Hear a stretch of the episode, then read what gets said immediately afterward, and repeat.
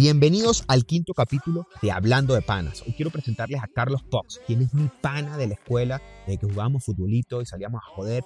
Y la verdad, tuve la suerte de ver su carrera de DJ, de cómo se va convirtiendo en famoso después de una movida que le dio voz a, a él y a su dupla, que se llamó Changatuki. Y después de eso le abrió las puertas en Londres y así volvimos a reconectar en México. Pero antes de entrar en eso, que es sin duda parte fundamental de, lo que hablamos. A mí me gusta conectar también desde el lado de las historias, del lado de que te deja algo y del lado de la vulnerabilidad.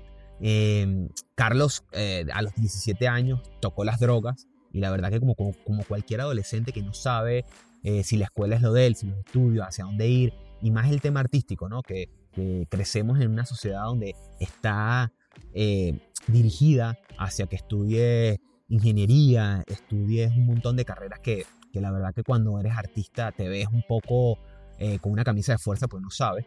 Bueno, él encontró las drogas y cayó muy fuerte, y pero gracias a eso, la paradoja de la vida es que le abrió una puerta de darle la, la visión de, de, de, que lo suyo era la música. Entonces, la verdad que me gusta muchísimo este podcast porque incluso él en el live me cuenta, cuando yo le pregunto, ¿qué te, ¿Qué te llevó a la música? Él me cuenta otra, una historia sin duda con mucha censura y después yo le pido a él que me mande un voice real, porque yo conozco su historia y a mí lo que me gusta es eso, dejar podcast con mucho contenido de valor y la verdad que me lo cuenta y está increíble. Así que amigos, antes de entrar en, en este podcast, este capítulo viene patrocinado por Rabbit House, que es mi casa productora de contenido digital. Ayudamos a las empresas a levantar todo el contenido con alta calidad y con un presupuesto que, que viene ajustado a la realidad que vivimos hoy. Entonces, amigos, sin más, pónganse sus audífonos y disfruten esta conversación hablando de pan.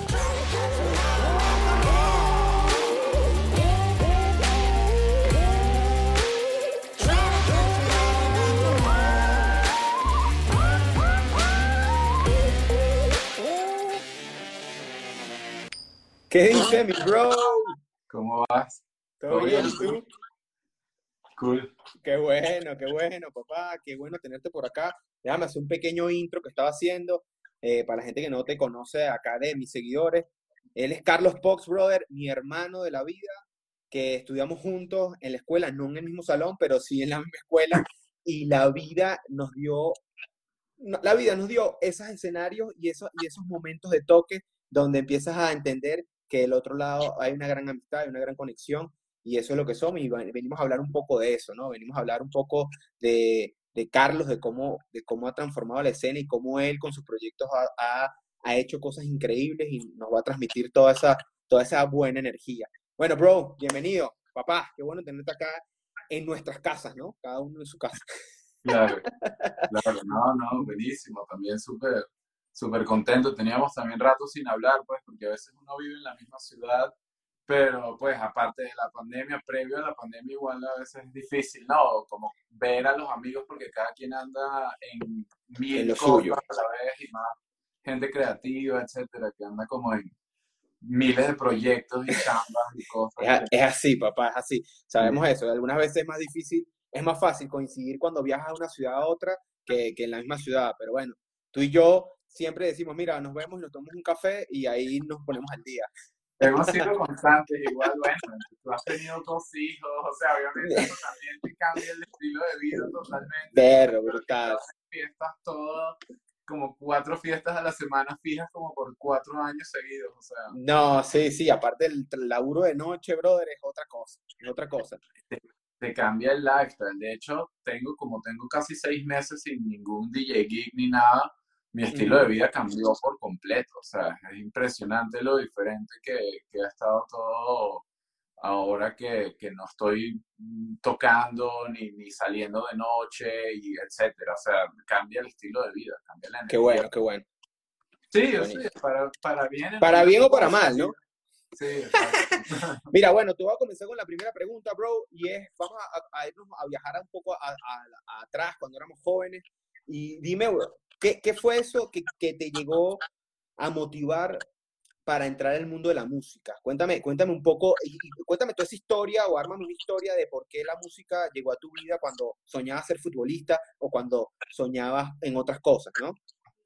Pues básicamente, sí, antes de, antes de entrar a la música yo estaba súper dedicado al deporte, ¿no? Y siempre me gustó la música y en Venezuela se oye música muy variada.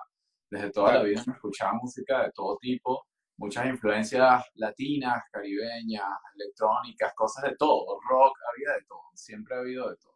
Y, mm, y, siempre escuchaba música y pues literal en un momento de mi vida todo dio un vuelco y, y escuchaba mucha música que aún me gusta, o sea, desde mucho desde mucho reggae a cosas muy experimentales, desde Portishead, Bjork, no sé, Radiohead, te estoy hablando del 2000, 2001, escuchaba algo de hip hop, escuchaba varias cosas y, y literal no sabía qué hacer con mi vida, porque el deporte pues tampoco me funcionaba mucho.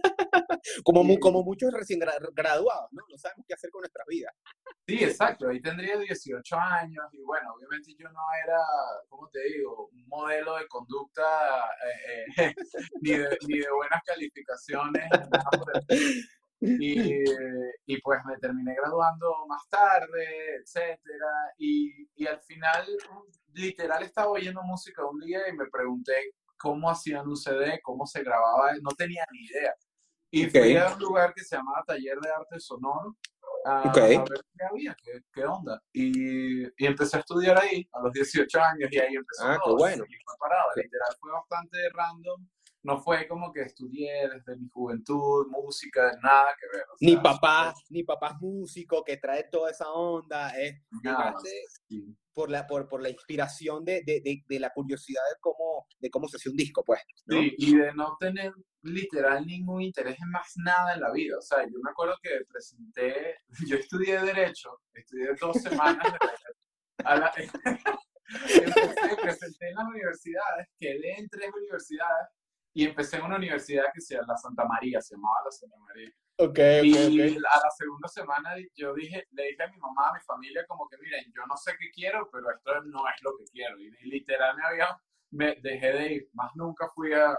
Es que, es que hay mucha gente, claro, es que hay mucha gente que, que le pasa eso, no sabe y se cambia de carrera, intentando complacer a los papás, intentando hacer cualquier cosa, y lo que la masa te dice, no, todo el mundo tiene que hacer esto, y uno que viene con un chip diferente, da muchas vueltas, unos lo encontramos a la primera y otros damos un poquito más de vueltas hasta encontrar eso que nos mueve la cabeza y, nos, y nos hace trasnocharnos toda, toda la noche, valga la redundancia, para, para sacar a lo que nos gusta realmente, ¿no?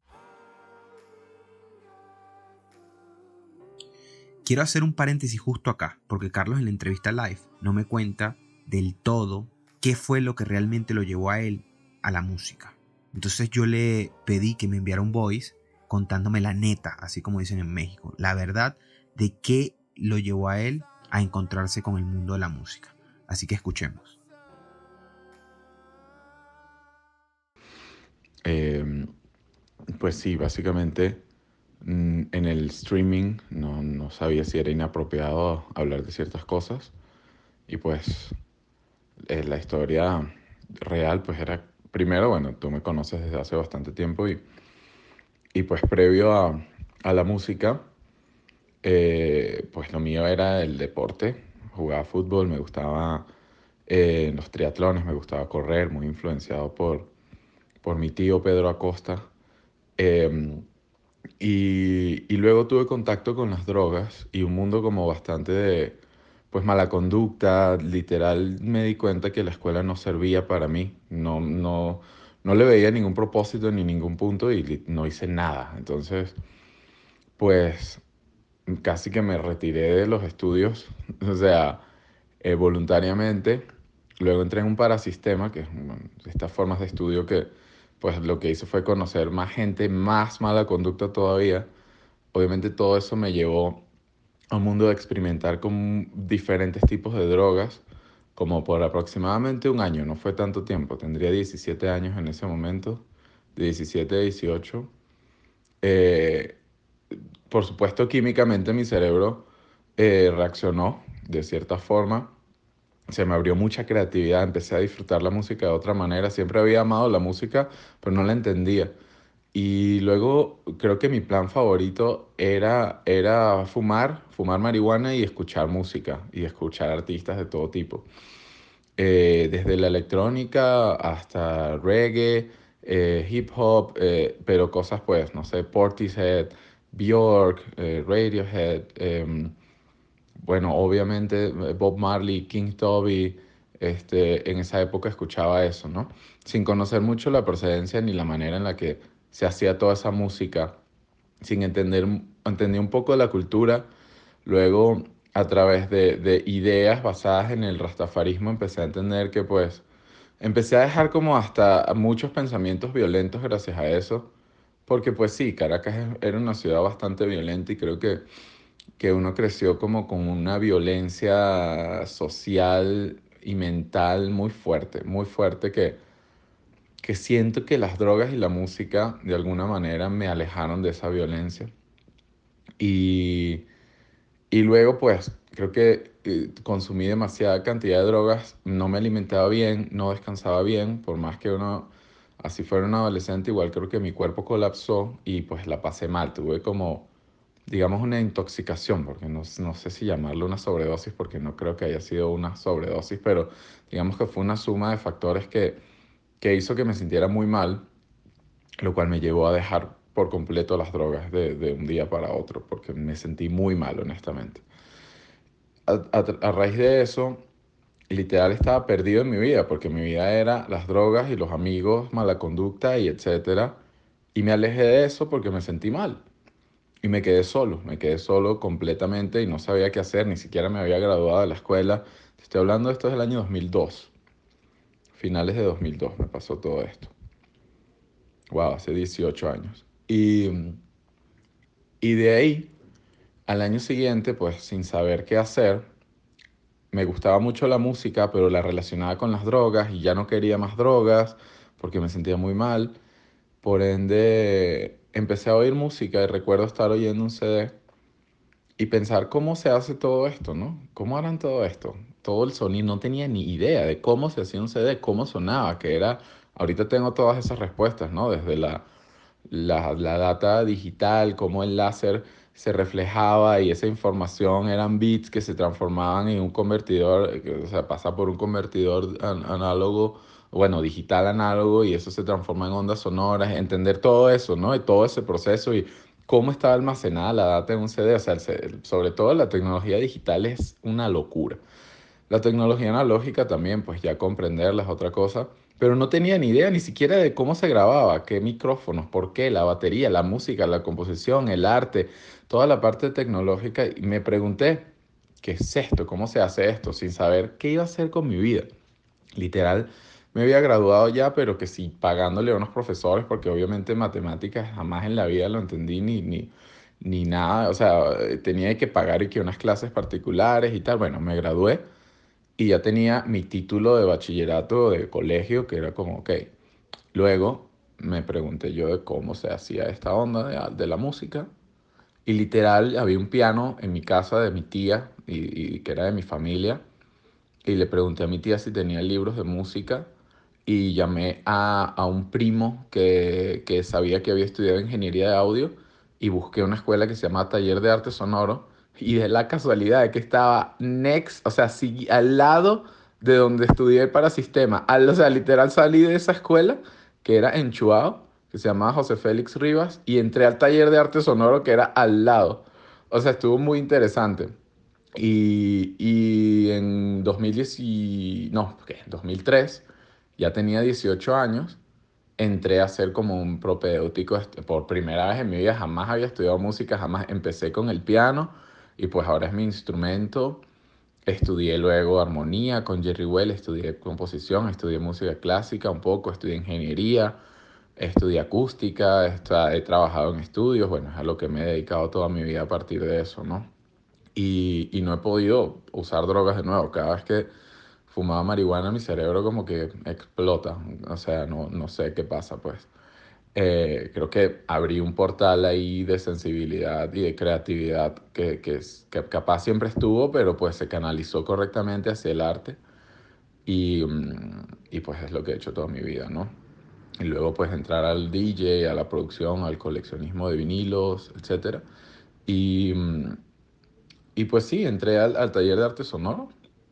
También me costó muchas cosas, sobre todo el lado como, como de fórmulas físicas y de eh, fórmulas electrónicas, que ¿saben? se me hacía muy intangible ver una fórmula de algo, ¿no? Y como, y como nunca en el, en el colegio le presté atención a nada, recuerdo que me decían, ah, bueno, esta fórmula es básica física que todo el mundo conoce, ni siquiera lo voy a explicar. Y yo dije, what the fuck?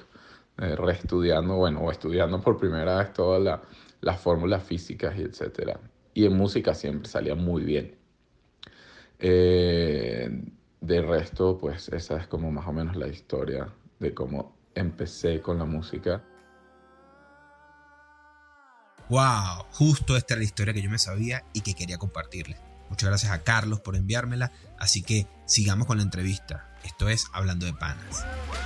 Entonces, volvamos un poco atrás, Carlos, porque al final, bueno, saltamos a la música, pero, pero quería, quería un poco tocarte, de, cuéntame un poco de la calle, de aquella calle caraqueña que te hizo, que te hizo entrar y después salir y eso, y eso agarró un rumbo en tu vida que, que, te dio un stop para cambiar todo, toda tu vida y dedicarte a lo que realmente amabas, ¿no? Un poco, después yo, yo tengo una anécdota buenísima que me encanta contarla porque, no sé, bueno, no te acordarás, pero comiénzame tú a contar el tema de la calle. ¿Cómo la calle te sirvió a escuela? Eh, bueno, uh, primero, eh, toda la escena de, de, de, las fiestas que uno vivía en la adolescencia, toda la música que sonaba ahí, lo variado que era esa música de entrada, te abre la cabeza demasiado, porque en una fiesta se ponía una, se ponía salsa, luego merengue, luego techno, luego changa, luego reggaetón, old school, gangster, y no, luego, etcétera, ¿no? Y toda esa música uno, a uno se le queda de alguna manera eh, en, en, ¿cómo te digo? Yo siento que uno tiene una memoria auditiva demasiado profunda, ¿no? Y, ok. Y, hay muchos ritmos y cosas que probablemente ahorita yo me los encuentro y, los reconozco o los, y no se me hacen raros por, por toda la música que uno escuchó, ¿no? En, okay. en ese momento y todas esas épocas previas de toda la variedad de música, había música muy buena, música muy mala, pero lo que era la época de las minitecas, ¿no? Y de todo era un aprendizaje, era un aprendizaje todo el tiempo. Era, eh, y eran fiestas, pues, para bailar, para, o sea, esas fueron las fiestas que uno, que, o sea, así no supieras bailar, tenías que aprender, o sea, muchas cosas que luego, cuando empecé a producir fiestas, obviamente me, me venían recuerdos de esas épocas, ¿no? Y, y, y eso, eso, Carlos, pero nosotros íbamos juntos a esas fiestas y esas fiestas te hacían, te, te, reconectaron que fue tu primer momento, que después que vamos a entrar en eso, que, que es un poco lo, lo, que vengo con la pregunta de la calle, es cómo, cómo llegaste a rescatar esa movida, o cuéntame un poco de esa movida Tuki que rescataste junto, junto a otra persona y, y, cómo llevaste eso a la escena, ¿no? Eso, cuéntame esa historia de Abstractor, de Pox, de cómo armaste todo ese pequeño, ese primer escalón musical, ¿no? O no sé si es el primer escalón musical que yo tengo, cuéntame un poco, ¿no? Eh, eh, bueno, es que exacto. Yo empecé a producir mm, como eso, a los 21 años, tendría yo, o sea, te hablo de 2007, 2006. Empecé ya, ahí ya había empezado a trabajar en un estudio.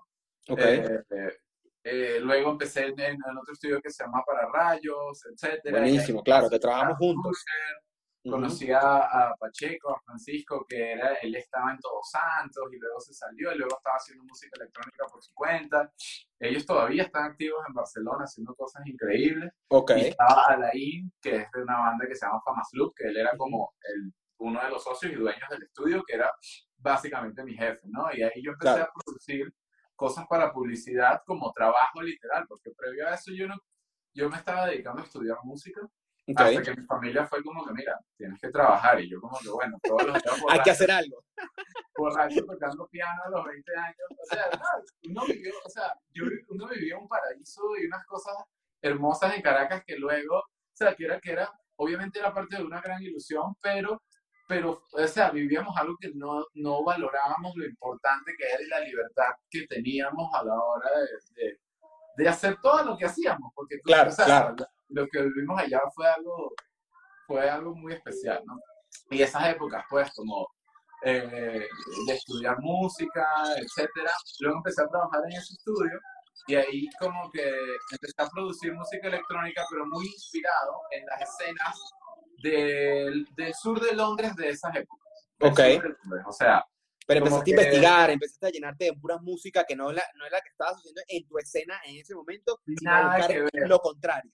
Que es muy, típico, muy ¿no? curioso porque siempre como empiezo a hacer algo un paso adelante, cuando todo el Ujú. mundo lo agarra y yo estoy en otra cosa, entonces nunca logro conectar como con...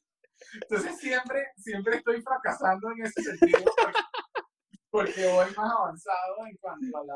eh, o sea, entonces en esa época yo hacía dubstep, hacía garage, hacía UK garage y cosas como muy underground, que ya eran underground en Inglaterra, yo las empecé a hacer en Caracas. Ok. Y en el 2010 tuve mi primer release en vinilo en mi vida y, y fue en Inglaterra con Ah, un ¿en serio? UK Garage, sí.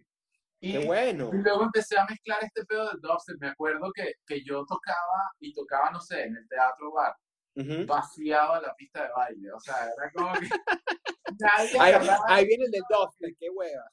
porque andaba en un pedo muy denso, ¿no? Muy diferente. Cuando yo empecé a meterle a este dubstep ritmos tropicales que se me hacían muy naturales por las ondas de las minitecas y todo el previo y todo este pedo, yo ni siquiera sabía de Changatuki en ese momento. Yo Ok. no tenía claro esa escena ni nada.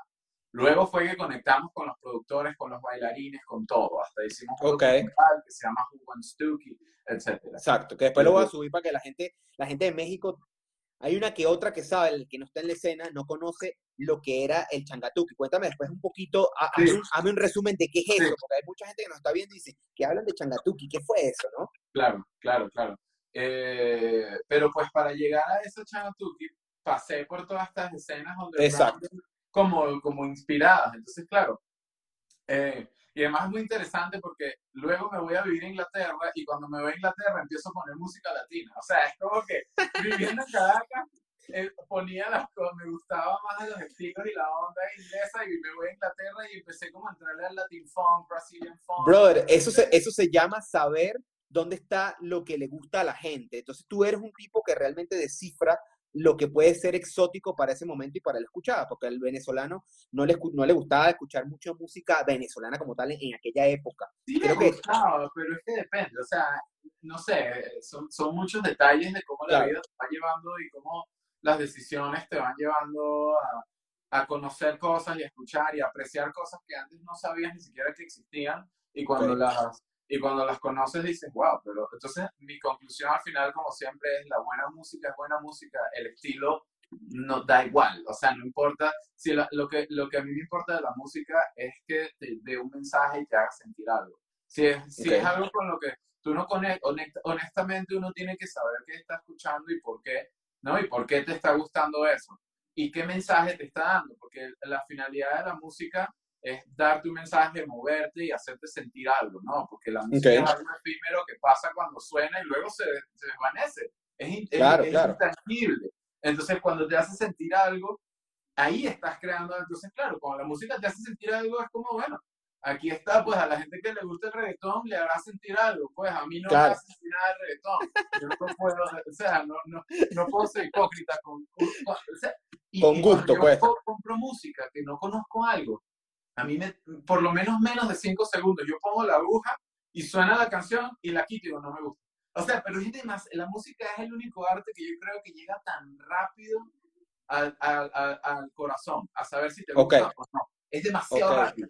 Es muy rápido, o sea, ponte a pensar, porque si tú ves un cuadro te quedas un rato y le ves cosas, o ves una película, le- la música Te vas en buscando. muy pocos segundos tú sabes si te gusta o no. Es Ok. demasiado rápido. Mira, Entonces, bro, perdón que Ajá. te interrumpa, pero entonces en, en, en el momento que te empiezas a hacer el tema de dubstep en Venezuela que te, que te llevan a Londres o que tienes un éxito en Londres, supiste que había ya ese camino trazado, porque uno Ahí busca ya- como ya esas estaba metas. ahí ya estaba mezclando dubstep como con ritmos tropicales, cosas como Ok. con calypso, con soca, eh, con ritmos más tropicales, ¿no? Ok, Y, y como con tempos más rápidos, muy bailables, muy más con sintetizadores fuertes, muy agresivos, otro pedo, y eso conecta con lo que se estaba haciendo en los barrios de Caracas previo. Porque cuando Ok. yo empecé y que yo dije, ah, wow, la changatuki, ya la gente no escuchaba, o sea, eso había pasado años. De moda hace años.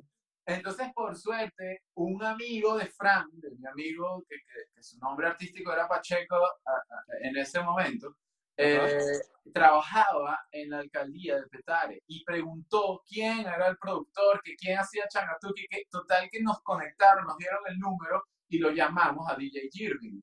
Y empezamos a hablar con Jirving y tal, esto es en 2009, 2010, y lo llamamos. Y fue como Jirving, lo conocimos y nos empezó a contar la historia de la changa, cómo estaba eso ya, no estaba moviéndose, qué había pasado, etcétera, los bailarines, la escena. Hablamos con Jirving una tarde y nos fascinó lo que nos contó. Y yo dije, wow.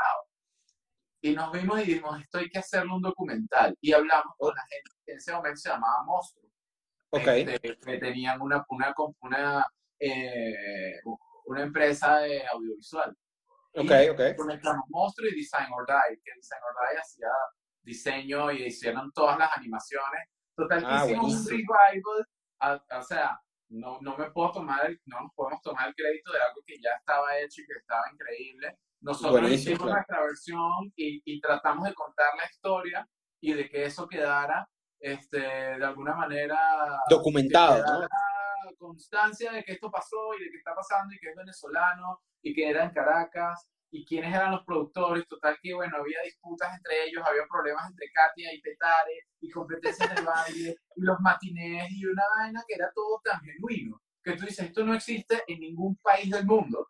Y Claro. decidimos hacer un documental y bueno, nada, yo entonces fui a hacer mi primer toque en Europa con la gente de Buraca Sound Sistema, sale una parte en el documental, pero yo fui a tocar producciones mías y cosas de Changatuki venezolana en un Ok. club de mil personas, mi primer toque en Europa en Lisboa, Wow. en el Luz, Wow. fue tocando música electrónica venezolana powerful y bailando montón bueno. gente que estaba, güey, y, mis- y los MCs, la gente eran los de Buraca Sound Sistema, que estaban ahí y decían Caracas en la casa y yo iba una cosa en 2011.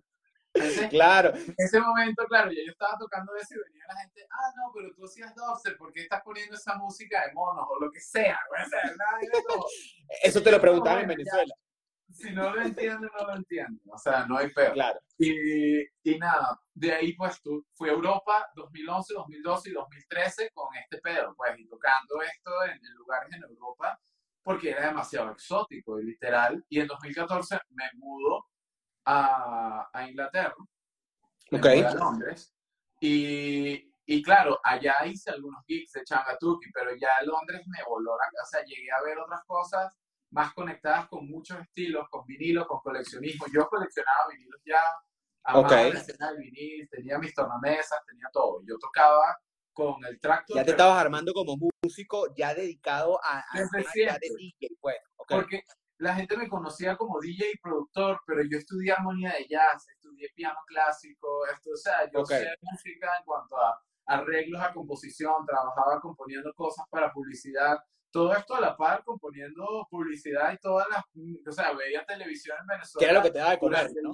2007 y el 2013 y, ve- y, y veía todo lo que yo hacía de música, todo el tiempo, Claro. o sea, para rayos y luego por mi cuenta. O sea, porque ya hacía muchas cosas de publicidad ahí, otro paraíso que teníamos que no sabíamos que de trabajo. Que era la publicidad en Venezuela. Todas las o sea, anyway. Y nada, me voy a Londres, pero Londres ya de ahí, no, ya yo empecé a hacer cosas como con otros tempos, con otras, con otras vibras, me empecé a llenar de otras cosas y volví a mutar. Y ahí comenzaste a hacer, eh, eh, cambiar el, el, el, el- tu mundo, cambiaste tu música y, y todo lo que te estaba nutriendo.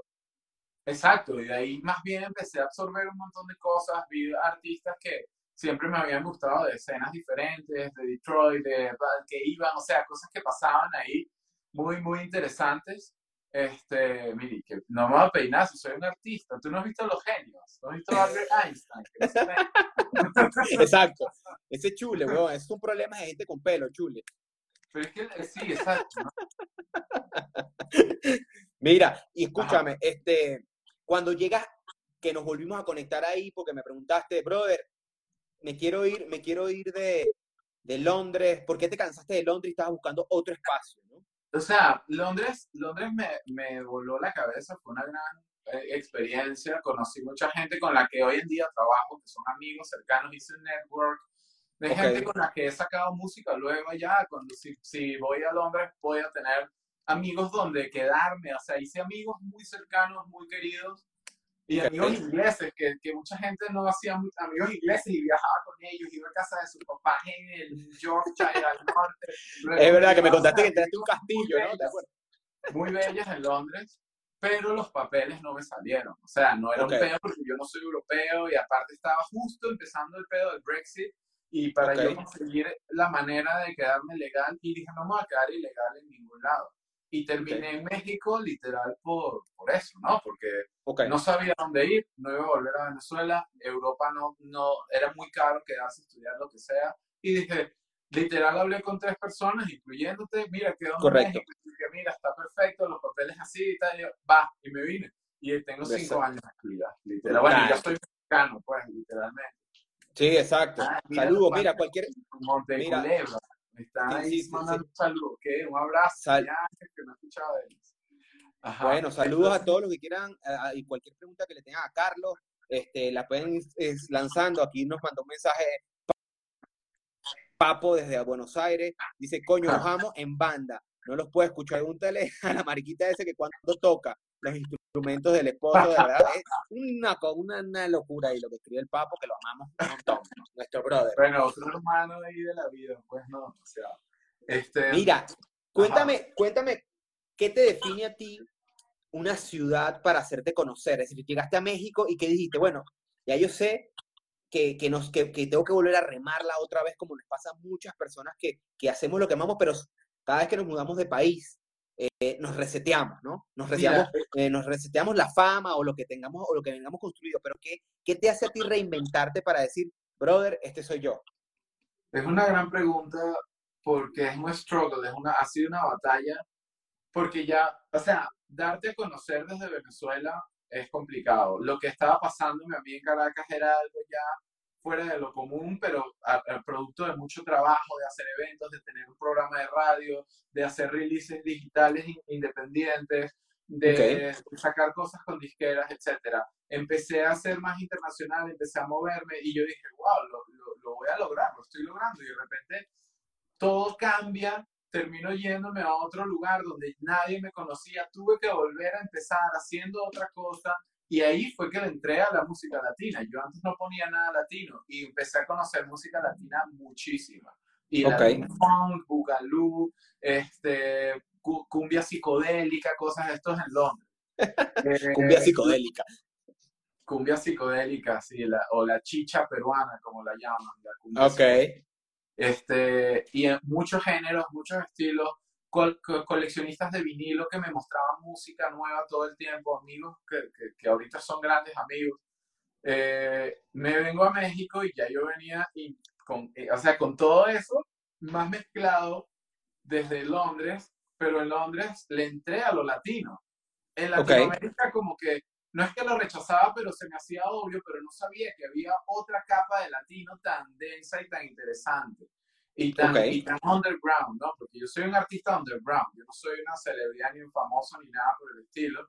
Y obviamente desde, el underground crear cosas es, es, un poco más complicado, pero también te hace ser más genuino y tener como más eh, control sobre los conceptos y sobre lo que quieres hacer y sobre cómo lo Brutal. Total que termino llegando a México y empiezo a poner acá Bugalú, Latin Fonta, nadie me pelaba. O sea, y tenía poquitos discos y quería tocar y era, no, que 800 pesos. Y yo, no, hermano, o sea, era bueno. Me empecé a agarrar esos gigs para darme a conocer. Hasta que el momento que digo, ya yo hice una fiesta en Caracas alguna vez. La gente me conoció por mi propia fiesta y mi fiesta era donde yo ponía la música que yo quería, a la manera que yo quería. Total que nada, decidí organizar la primera fiesta llamada Noche Negra. Fue un nombre random, a mí ni me gustaba el nombre al principio, luego, se, luego el nombre es muy catchy, muy sencillo. Se, nos unimos cuatro personas para armar la fiesta, este, que era Diana, Mariana, eh, Roberto Flores y yo. déjame, hacer déjame hacer una pausa, déjame hacer una pausa ahí. Brother, cuando tú inventas esa fiesta, y para la gente que no conoce la escena mexicana de música, yo conozco poco, pero cuando yo llegué hace siete años, yo no, yo no encontraba un sitio a dónde ir y dónde conectarme con gente con música de la que yo quisiera nutrirme también y bailar y gozar y con gente, era como mi fiesta, ¿no? Entonces, cuando llegaste y, y, empezaste a armar esta fiesta, la cosa fue como la chispa que le hacía falta a ese fuego de la gente. Cuéntame cómo, cómo se te ocurre ese, ese momento de poder llenar y de poder aventarte hacia eso. Pues sí, ahora analizándolo, o sea, tomando en cuenta que, que ya yo estoy fuera de esa fiesta, ya yo no hago No, nada. no, está, está perfecto, está, está, estamos hablando, estamos viajando, estamos viajando. Total, total. Tomando en cuenta todo, eh, fueron muchos factores, porque yo también me sentía así. Llegué acá y fui a todos los lugares a los que yo sentía que iba a conectar, que yo que iba a pasar, y todo, o sea, primero sonaban muy mal, nadie le prestaba atención a la calidad del sonido, cosa que yo lo primero que hice fue buscar calidad de sonido, y nos gastábamos el dinero para que sonara bien, y eso ya generaba como un boca en boca que la gente decía, la pasé increíble, no sabes por qué, ah, porque suena bien, porque puedes bailar, porque se oye bien, la gente no, ¿y por qué? La fiesta era en vinilo, el vinilo suena con volumen mucho mejor porque es analógico y la vibración que tú sientes de un vinilo es muy diferente a que venga alguien con un pendrive a poner un MP3 de calidad de mierda y te suene todo agudo y te rompa los oídos y tú digas, ah, la estoy pasando bien, apretado en un lugar. Bueno, ya no hay humo de cigarro, pero antes era con humo, apretado, no te podías mover, un volumen altísimo que no podías hablar. No, o sea, unas cosas te o sea, eh, eh, yo he llegado a pensar, las fiestas son unas experiencias que tienen que estar bien curadas y bien hechas. ¿Entiendes? Si no se hace bien, okay. la pasas mal y la gente está acostumbrada a pasarla mal porque todos los lugares igual ganan demasiado dinero y seguían haciendo todo así. Y yo dije, no, vamos a hacer una buena experiencia con la gente cool que conocemos, vamos a invitarla, a invitarla toda. Y, okay. y el vinilo, y vamos a poner estos estilos que casi nadie está poniendo, o no de esta manera, porque sí había mucha gente conocedora. Luego nos aparecieron todos los DJs coleccionistas, DJs internacionales, trajimos de todas las, yo traje, a, yo traje acá a la fiesta, que fue mi influencia para hacer Noche Negra, que se llama Sofrito, que es una fiesta del Reino Unido que es impresionante y una disquera impresionante, y, y traje a los de Sofrito. O sea, el año pasado. Hicimos una fiesta para mil personas gigantescas en el foro Indie Rocks, o sea, que hayan estado acá eh, bueno, Frankie Francis de Sofrito, que además tiene un estudio de mastering y bueno, que quedamos súper conectados y es, impresionante, o sea, a través de Noche Negra. Y muchos No, lograr, lograr eso que, lograr llenar un espacio con esa gente y que salga y, la, la, la, gente, yo te voy a decir desde afuera, es decir, muchísima gente me escribía, brother, tú eres amigo del, del que organiza Noche Negra porque yo quiero entrar, consígueme entrada, porque se agotaba súper rápido y la gente quería estar ahí porque esa era la escena que estábamos buscando y hacía falta y tú, y tú empezaste a eso, a buscarle la vuelta. No me aceptaban con mi música que yo quería poner como DJ, pero me inventé la fiesta donde yo voy a poner lo que quiera y así la gente me va a escuchar, ¿no? Eso, esa estrategia es brutal, lo que, lo que, ese pensamiento, ¿no? Es que sí, el hecho de que no habían oportunidades para, para uno expresar las cosas como quería, es como, bueno, yo la voy a hacer, voy a hacer yo todo desde el principio, hago la fiesta, el sonido no está bien, lo pongo yo, lo monto yo, hago todo yo, la decoración la hacemos nosotros, el arte lo hacemos nosotros, y al final en la puerta, literal, hasta cobrábamos nosotros, se ponía Diana en la puerta a cobrarle a la gente y te recibía la gente que organizaba la fiesta. Total. hasta eso fue antes de crecer. Total. Empezamos a hacer fiestas en lugares de 300 personas y menos, sí, 250, y se llenaron tanto que dijimos, bueno, vamos a quedarnos aquí un año, que fue el Babalú, que es un lugar muy, muy bello, o sea, muy especial, y que agradezco mucho, pues, que conectamos ahí con, a través de Blas, que es un argentino súper buena onda y genial, que ama la música también, y cuando me conoció me dijo, brother, o sea, me encanta lo que traes, vamos a empezar a hacer fiestas y, y la oportunidad de una persona para que tú puedas hacer un proyecto o expresar algo artístico o lo que sea, cambia todo, ¿entiendes? Siempre hay personas que están dentro de los business creativos que, o que le dan oportunidad a un artista eh, solo cuando el artista no es nadie, ¿entiendes? Porque claro. después cuando ya todo el mundo nos conocía, toda la gente quería, ah, claro, y yo, bueno, pero cuando todo el mundo al principio nadie le, le prestaba atención a la escena, no le importaba, no, etcétera, ¿no? Entonces, es interesante. Brutal, pues, brutal. Funciona todo, eso ha pasado. Mira, y, y tocaste concepto, imagen, eh, escena, sonido. Es decir, tú, tú dijiste, mira, yo lo que aprendí es que tengo que estar en todos los detalles para que esto sea exitoso. Eso, eso fue lo que, lo, que, lo que te mueve a ti ahora para entender que, cómo funciona hacer una fiesta de, de, de, de concepto. Cuéntame un poco qué tomas tú como aprendizaje de, hacer fiestas. Eh, pues primero, que es una experiencia completa. No, puedes, no puedes tomar en cuenta un solo factor para que la fiesta salga bien, porque la gente piensa como que, ah, bueno, traigo este DJ buenísimo y ya la fiesta se arma. No. O piensan, ah, lo, lo busco en este lugar y ya funciona. No, o sea, tienes que, es toda una experiencia que cuando entras es multisensorial y te tienes que sentir cómodo. Cómodo para expresarte, cómodo para bailar. Yo soy una persona que siempre bajo las luces cuando toco. Bajen la luz. ¿Por qué? Porque la gente se empieza a ver a sí mismo y empieza como, ¿sabes? Es como, no, tú no te vas a ver a ti, tú vas a escuchar y vas a sentir y vas a bailar. Esta canción que estoy poniendo de Latin Funk de los 70 que este artista ni se debe imaginar que está sonando en el 2020 esta canción y todo el mundo la está bailando. Qué bueno. o sea, en vinilo, de, etcétera, ¿no? O cosas de Trinidad y Tobago que ponía, cosas de música muy variada de todo el mundo, de formatos originales de vinilo, etcétera, que eso es parte, otra parte del concepto. Pues la gente iba también interesada en ver, en que los sorprendas musicalmente, musicalmente. Ok. Porque normalmente la gente va a, escuchar lo mismo, a un lugar a escuchar lo mismo que escucha en su casa, en el baño, en la oficina, en la publicidad, va, quiero que, ah, no sé qué. Coño, ven a escuchar algo diferente, o sea, escuchar claro. algo que no conoces, o sea, dale una oportunidad que existe demasiada música vieja, nueva, por hacer, por ahí demasiado. Entonces la gente quiere escuchar lo mismo que escuche y como entonces la gente ya iba a comprendiendo que y si vas a Noche Negra vas a escuchar estilos y cosas que no te esperabas. Y conceptos, porque hicimos conceptos africanos, conceptos eh, de bugalú y de salsa, de cumbia pura, de, de, música de Cuba, una noche solo de música cubana. Entonces venía una chica cubana, coleccionista, eh, de Brasil, una noche de pura música de Brasil. Todo lo que suena está hecho en Brasil y tú te montabas con ellos, y tú te montabas siempre con ellos, tratando de darle tu estilo de Carlos Pox a cada una de esa, de esa escena que inventabas. O cómo hacía cómo, cómo hacía Pox para meterse y, interpretar lo que, estaba, lo que estaba sonando, ¿no?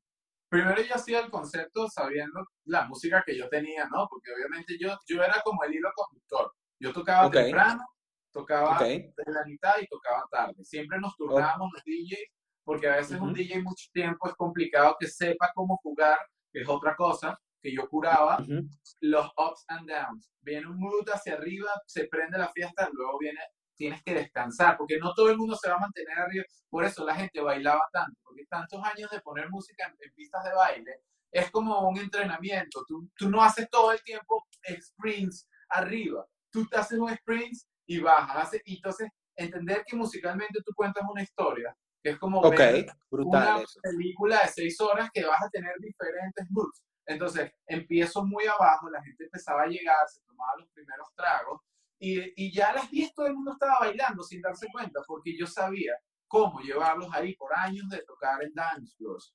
Y eso es algo que, no, no todo el mundo tiene esa experiencia. Hay DJs que van con su set preparado yo siempre improviso mi set. Llevo estilos y cosas, pero yo digo, no, ahorita queda esta canción bien, conocer tu música. So, todos esos detalles cuentan en que, en que algo funcione de esa manera, ¿no? Entonces, saber cuándo subir, cuándo bajar, cuándo cambiar, cuándo ya está bueno de un estilo. Tú no puedes poner un estilo más de 20 minutos, media hora, porque la gente se cansa en una fiesta. Entonces tienes que saber cómo intercalar, cómo cambiar cosa que muchos DJs no, no entienden. Y, y, y, a menos de que estés en una droga muy fuerte, en la que estés toda la noche como con el mismo mood, ¿no? Que si de minimal o de techno o de... Pero de otra manera te cansas, te cansas, es como todo. Hasta se, yo lo comparo a veces hasta con el sexo. Tú no empiezas fuertísimo y te quedas fuerte todo el tiempo. O no, Exacto. Buenísimo, eh, qué, qué brutal esa reflexión de, contar una historia musicalmente también en una fiesta, ese, ese, ese movimiento y eso que siente el día, las personas bailen, ¿no? Porque una de las cosas más difíciles es que la gente pueda bailar y que pueda apreciarte todo, todo ese tipo de cosas. Mira, ahí hicieron una pregunta que me parece súper interesante.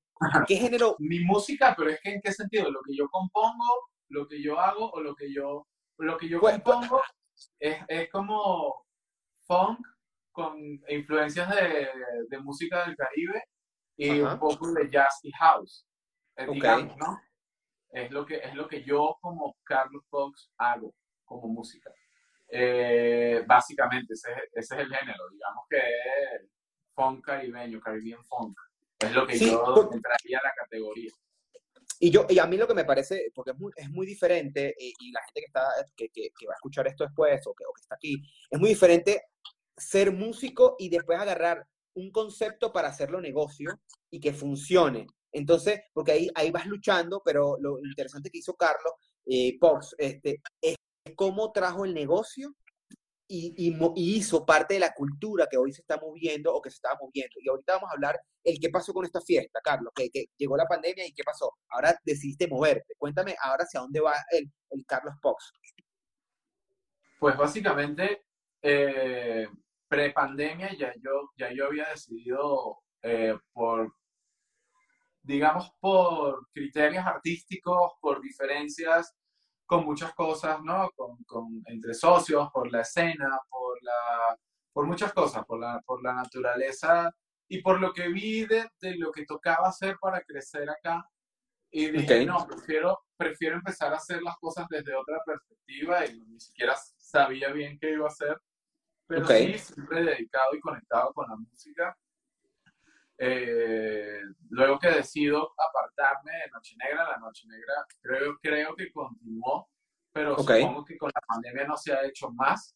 Yo la verdad, eh, digamos que siempre estoy a- a- abierto y conociendo y creando cosas nuevas. eh, y, y hacer cosas con las que uno se sienta cómodo y se sienta feliz y te pueda, y te pueda sentir genuino con lo que estás haciendo, ¿no? Porque no te puedes Ujú. engañar cuando algo ya, ya no, te, no te convence o no te gusta o lo que sea, ¿no? No puedes, de alguna manera no puedes obligarte a hacer algo que, que sientes que no funciona para ti, sobre todo yo que tengo una visión artística, porque lo que me pasa es que yo me salgo de los negocios porque no comprometo mi visión artística y ahí Ok. quedo yo, de alguna manera.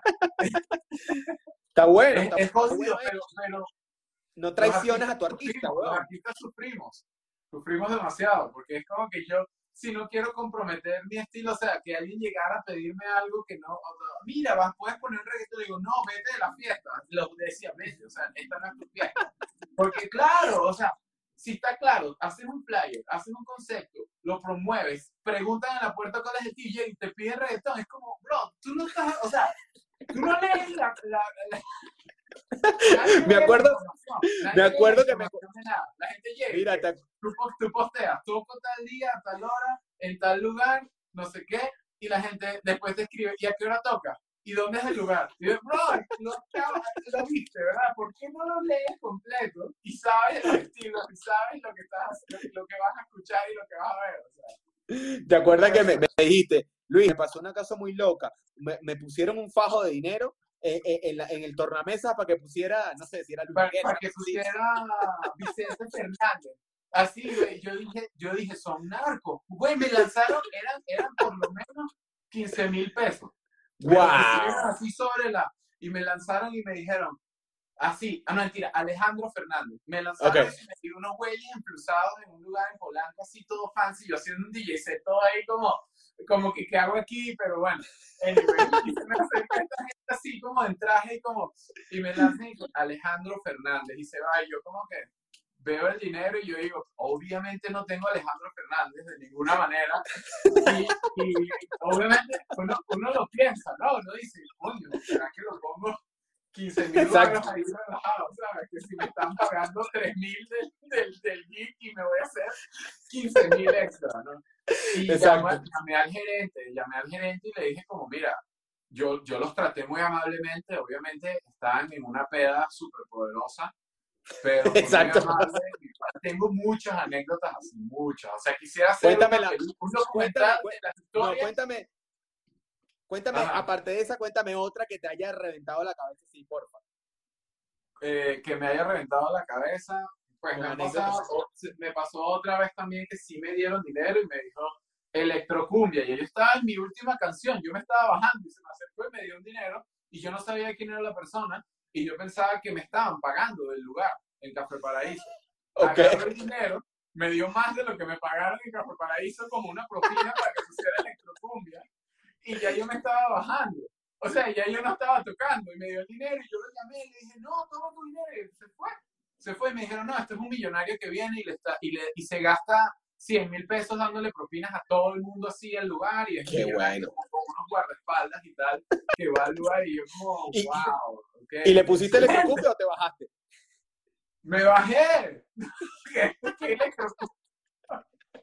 Pero bueno, adiós. como que lo quería, o sea, a mí se me hace de muy mal gusto que tú le pidas a un DJ qué poner. Se me hace de muy mal gusto y se me hace como, o sea, yo lo que les decía es como que esto no es participativo. O sea, tú estás viniendo acá y de alguna manera esta es mi dictadura musical. O sea, tú elegiste venir acá y a mí me están pagando por hacer esto, ¿no? Y, y porque me Exacto. dedico a esto. Entonces, una Buenísimo, una buen, morra- buen una concepto, morra- ¿ah? Vino una morra borracha, sí, o sea, viéndolo de una manera extrema, medio negativa, pero es, es verdad, o sea, es como que si tú quieres hacer una noche de rocola, pues ponga algo que, que, que el DJ sea rocola, pero yo no soy un DJ rocola porque soy un coleccionista y soy artista y soy una persona que busca un concepto completo y una historia y soy muy clavado con lo que hago. Entonces lo que les trataba de Brutal. decir al principio era, porfa, disfruta lo que estoy haciendo, porque esto no lo vas a escuchar en cualquier lugar, ¿entiendes? No todo el Brutal. mundo está haciendo eso de esta manera.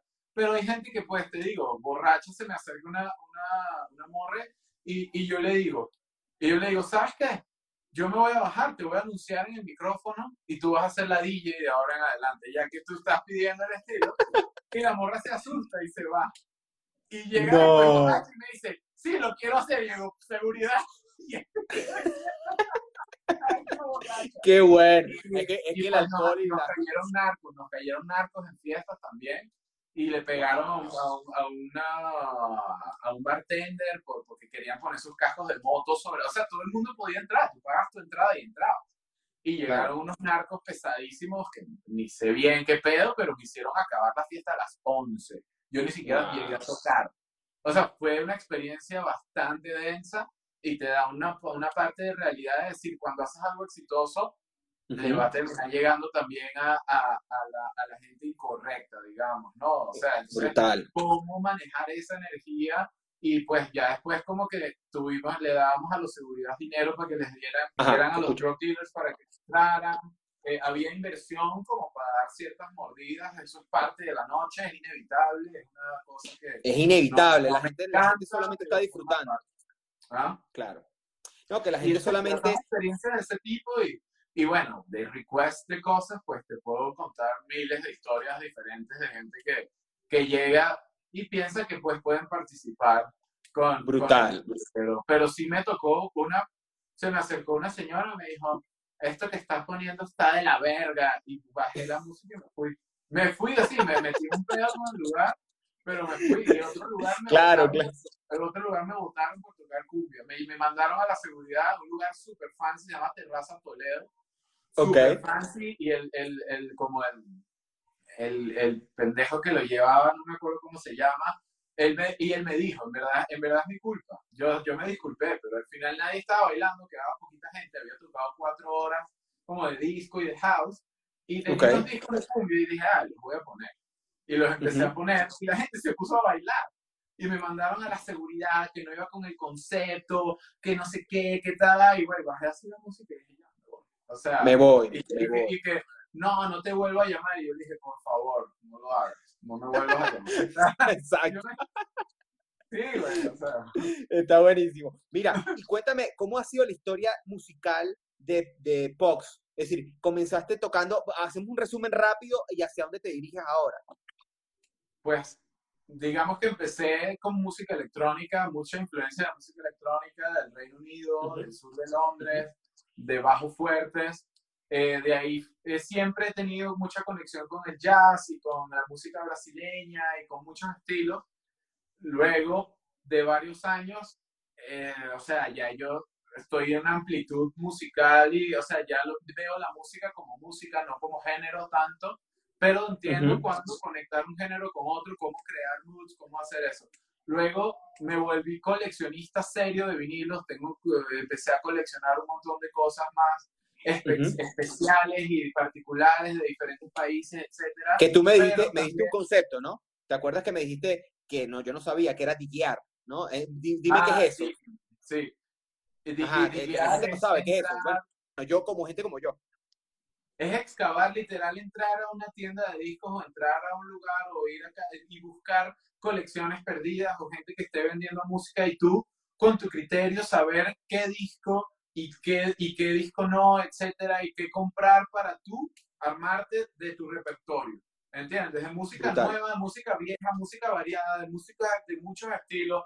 Y, y pues ya de ahí es entrar en, en otro mundo del coleccionismo que el disco, la calidad del toda la cómo está toda la onda del, de la ya se cortó ahí. Ajá. No te escuché. No, no, un poquito, pero ya estamos de vuelta. Ajá. Eh, toda la, ¿cómo te digo? Toda la... Hay demasiados detalles del coleccionismo. Es ya casi como coleccionar arte moderno. O sea, yo tengo discos que, que en algún momento conseguí en Venezuela, lo que sea, que cuestan 200 dólares ahorita. Discos que me, que compré en un momento que no sabía que iban a subir de precio porque es una edición específica de no sé qué y cuestan 300 dólares, etcétera y así, cosas que, que, uno no sabe, pues, o sea, Brutal. Ajá. Ahí que, te escucho. Que uno no sabe que, o que, y que poco a poco vas conociendo de, los géneros, de las formas, de cómo las, de cómo las conectas y las... Y mira, ahí está Datapunk preguntándome, es que Datapunk y yo tuvimos en el 2013 un proyecto que era González y Mayoral.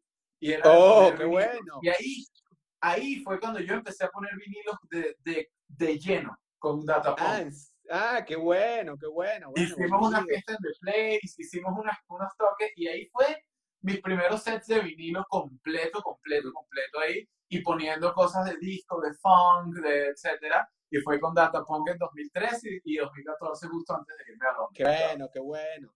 Qué bueno es reconectarse con los panas que te hacen hacer cosas y proyectos que te llevan por otro lado y después eso, eh, porque tú has, tú eres partner de distintos proyectos, ¿no? Yo, yo te considero, a Carlos este, Fox, que eres como un partner que vas viajando y, y, y, y llevando a la gente con, con, eso que, tú, que a ti te gusta y haces que conecte la gente para bailar o para hacer negocios, ¿no? E, eso me, me ha parecido impresionante de cómo, de yo como tu brother, cómo te analizo y te digo, Fox va, va, va navegando junto a ese partner que también tiene la misma, que tiene esa misma inquietud y la escena se va armando contigo, ¿no? Eso, eso es súper, súper interesante lo, lo, que has logrado, brother. Mira, y ahorita, ¿hacia dónde vas? Pues ahorita básicamente estoy empezando una disquera. Ya yo una disquera. ¡Wow! Sí. Qué bueno, felicidades, papá. Sí, con un brother acá. Se llama Common Language. Eh, de hecho, voy a empezar sacando cosas mías antiguas eh, cosas mías como de, de voy, a, voy, a, hacer un compilado mío de música que nunca, nunca ha salido o que no está en internet, como para también dar un poquito un recuento de lo que he hecho por un buen tiempo y de cosas que no han salido por ser underground. Entonces dije, bueno, okay. como empecé mi fiesta, las disqueras, digo, voy a hacer mi disquera para sacar mi música y mis proyectos y luego sacaré otros artistas, pero empezaré mi propia disquera para poder mostrar lo que quiero hacer, porque es el amor a la música y a través de eso tratar de conectar obviamente eso con un poco del business, del music business y toda la, pero, pero empezar, empezar, bueno, Common Language, de hecho el lanzamiento es esta semana y vamos a hacer como release, etcétera. Eh, todavía lo hemos tenido todo un poquito bajo, ¿cómo te puedo decir? Como, como bajo perfil. Todo esto empezó eh, pocos, pocos meses en toda esta situación, en todo este pedo. Y, y pues es un montón de, de es un montón de conexiones de la misma fiesta, del mismo tiempo, de yo sacar música en otras disqueras, de conocer gente que, que te digo, que hace, que, que, está en el business, que hace eventos, que hace esa, y después no te sorprendas si están las fiestas Common Language. O sea, porque claro. para mí la música es un lenguaje, un lenguaje común eh, que todos eh, de alguna manera entendemos, ¿no? Rápidamente, y que todos podemos hablar sin... Yo quiero, ya, ya tienes a la gente que te va a hacer Ya, ya, ya Eh, sí, a, a- sí, a- ya, ya, estamos. Coño. Si no, sí, yo quería estar a bordo de eso. Bueno, Sí, para la próxima. Sí, sí, sí. Pero, mm, pues la idea es eso, un label, y tengo ahorita un proyecto. O sea, Carlos Pox va a continuar con toda esta onda afrotropical, caribe, rítmica, funky, pero siempre he tenido esa espinita del jazz. Siempre he querido hacer jazz. Total que en la pandemia lo que he hecho es tratar de transformarme en un jazzista, ¿no? Y estaba estudiando jazz sin parar. Y bueno. Y, creé mi, un nuevo nombre artístico que se llama Sony Órbita. Sony como soleado quería algo más espiritual, más espacial, más poderoso, más amplio, más como basado en la música, la música como energía, como todo este pedo que yo siento que no es solo la fiesta loca y el snag y, la, y el, el alcohol y no sé qué, sino también la música como una herramienta para conectar con lo infinito, para responderme preguntas universales, para... Y bueno, y de ahí me costó sacar un nombre nuevo y, y, y poderlo eh, personalizar, o sea, como, como, como, ¿cómo es la palabra? Como caracterizar, como volverme yo ese nuevo, ese nuevo artista, ¿no? Entonces dije, Carlos Pox sigue. Es como que también lo veo como hasta es mi empresa que sigue generando cosas y que va a estar ahí, pero Sony Órbita. Eh, y entonces nada, hago mi primer, mis primeras maquetas, se las mando a unos amigos en Londres y de una me quieren sacar un disco. Entonces estoy trabajando. con Brutal, brother. Qué Entonces, bueno. Estoy trabajando con lo de Sony, estoy haciendo cosas de Pox también, estoy haciendo lo del Eh, label, pero pues Mira, ahí te lo dejo. Pox es lo que hace las cosas de noche y, y el Sony es las cosas de día, ¿no? Sony es como lo espiritual y Fox es lo carnal, lo, lo, lo, ¿cómo es? Lo, lo, lo terrenal. Exactamente, está buenísimo, bro. Y ahorita que te reconectaste en la, en la cuarentena, dejaste la noche a un lado, cuéntame ese, ese tuyo de cuarentena, aparte de, de conectarlo con la música, pero me, me comentaste la- ah, Sí, me cayó muy bien al principio, pero ahorita ya me estoy volviendo loco. O sea, esa es la verdad. O sea, ya. Este, estuvo interesante el hecho de dejar las, las desveladas y el alcohol, porque te cambia la personalidad, te cambia la química Ok. de tu cuerpo. Tanto alcohol, tantas desveladas y, ta- y tanto volumen fuerte. Güey, o sea, yo trabajaba en eso. O sea, yo pagaba mis cuentas de poner discos. Y Claro. compraba discos con, poniendo discos y, o sea, logré hacer un life hack, ¿no? Y logré hacer algo muy Brutal. hermoso, de lo cual estoy agradecido y de lo cual me, me gusta mucho. Pero luego de que paró, me dio una perspectiva bien interesante y bien particular. Agradezco muchas cosas, hay otras cosas que voy a hacer diferente ahora, de ahora en adelante. Este, Ok. Pero pues sí, yo tomo mucho alcohol para conectarme, ¿no? Con la- cuando estoy en la fiesta, sí tomo demasiado alcohol para poder vibrar, al- porque imagínate que tú estás poniendo discos y la gente está bailando y tomando y tú te estás durmiendo a las 2 de la mañana. Entonces, claro, Claro. yo conecto, es como, es como un sacrificio espiritual, o sea, estar ahí con ellos y bailando también y me entrego, o sea, es una entrega que te, que te, que te, que das mucha energía, ¿no? Porque, Claro, claro, mucha tú eres el centro enérgico de lo que está, o el DJ, es tan importante que maneja la energía del lugar, manejas, tú manejas cómo se va a sentir la gente realmente. Si lo Wow, sabes hacer bien, tú los elevas y tú los pones en un mood hermoso que vas a decir, qué bien la pasé el viernes de la noche. O decir, bueno, salí el viernes y me tomé unos tragos. A decir, qué noche tan increíble. Eso era lo que pasaba con la fiesta, ¿entiendes? Era como que, más allá, a- a- tienes que tener el concepto, tienes que saberlo vender, tienes que tener la imagen, pero tienes que tener el fondo, o sea, la forma y el fondo y ser genuino, ser original, ser honesto y llevar el delivery correcto. Cuando todo Brutal. eso funciona y cada fiesta íbamos aprendiendo una cosa y otra cosa y otra cosa, ¿no? Y cosas que yo aprendía desde previo, o sea, desde fiestas que hacía en Caracas. Claro, claro, Literal, todo yo, era de las personas que no ganaba dinero porque rentaba para reforzar el sonido del lugar porque no sonaba bien. Y no ganaba dinero, decía, prefiero que suene bien. Porque al final, de alguna manera, no Exacto. estoy ganando dinero esta noche, pero a futuro, esta es una inversión, ¿entiendes? También. Brutal. Porque la gente Brutal. habla bien de ti, la gente luego viene a tu fiesta, porque hay mucha gente como, yo le digo, pero renta tal sonido. No, eso es muy caro. Ah, bueno, ok. suena como el culo y para que todo el mundo la pase mal. O sea, Exacto. Na- nadie invierte, nadie le quiere invertir un peso a algo tan importante que es lo que va a sonar en tu noche y lo tal cual lo que acabas de decir, brother, qué gran reflexión esa. Manejas la energía de la gente, de cómo se va a sentir en una fiesta. Eso es básico, porque no sabes cómo la pasas en una fiesta y básicamente es la música lo que te lleva a un extremo. Obviamente ayuda con el alcohol y ayuda con, con otras cosas que van sucediendo, con otra parte de la historia. Sí. Sí, sí. Wow, qué brutal. Pero él es como una especie de maestro espiritual, mira. maestro enérgico ahí cuando, cuando lo haces correctamente. Bueno, ya, ya, ya pasamos la hora, sé que te tienes... No, ya no, ya no, lo voy a hacer, ya no me tengo que, ya no, así que si quieres seguir, pero me estoy quedando sin batería. Tendría que conectar. No, yo te iba a preguntar para que me contaras hacia dónde te ibas a ir, pero bueno, cuéntame un poco de eso, cuéntame un poco de lo que estás haciendo, o si se puede, ¿no?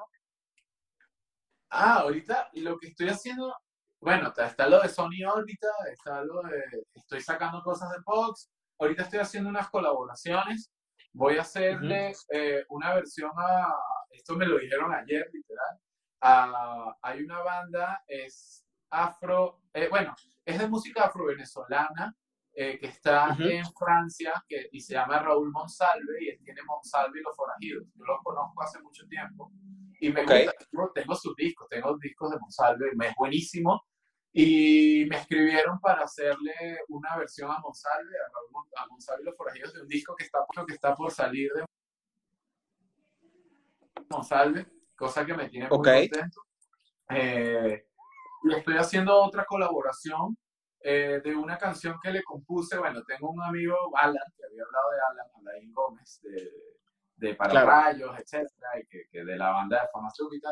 Eh, justo me pidió que le. O sea, me invitó como a un festival que era el, especie de baby shower de su, de su hijo. Va a tener un hijo. En, eh, ok. Cosa que también nos tomó por sorpresa y está muy feliz estamos muy contentos. Y me invitó a ese festival que está haciendo como privado y está, que sí, Rubén Albarrán de Café Tacuba, va a estar Natalia Laforcade, va a estar José Manuel va a estar, no sé, los mesoneros, no sé, un montón de cosas que él invitó de sus amigos y me invitó a mí, o sea, a pesar de que yo soy mucho más underground que toda esa gente y todo, pero es mi amigo. Y me, dijo, me dijo, ¿quieres participar tocando algo en vivo o algo? Y le dije, yo le voy a componer una canción a tu hijo. Y le hice una canción súper funky y le encantó y la estamos produciendo ahorita. Entonces hoy se va a grabar baterías con Orestes Gómez, grabó Cheo Los Amigos Invisibles guitarras, eh, va a grabar, están grabándole voces, se le, se le hizo arreglo de metales, entonces como que Alan utilizó todos sus superpoderes como para armar y, y, vamos a producir una canción mía que yo le hice a su hijo, o sea, no sé qué va a salir de ahí, esto está como en proceso ahí, y está muy interesante. Pues.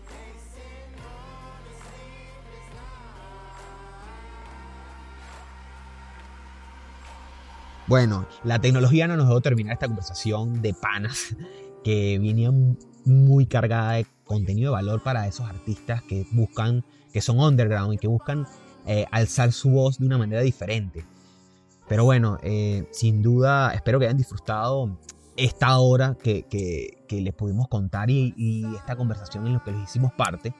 Y estoy muy agradecido que hayan llegado hasta acá. Aparte, si ustedes quieren hacer sus propios podcasts, escriban a podcast ya 24 gmail.com que ahí Alexander los va a ayudar para que puedan realizar sus podcasts y sus mezclas. La verdad que estoy muy agradecido porque él me está ayudando con muchísimo cariño a hacer esto realidad. Y sin más amigos, compartan si se sienten identificados, déjenme un comentario para seguir aprendiendo y seguir sumando valor a el camino del emprendimiento, desde donde venga, si eres músico, si eres emprendedor de tecnología, si eres emprendedor de cómo venga. La idea es aportar algo diferente y con un contenido que nos sintamos identificados y que podamos compartir. Así que esto fue Hablando de Pan. Thank you.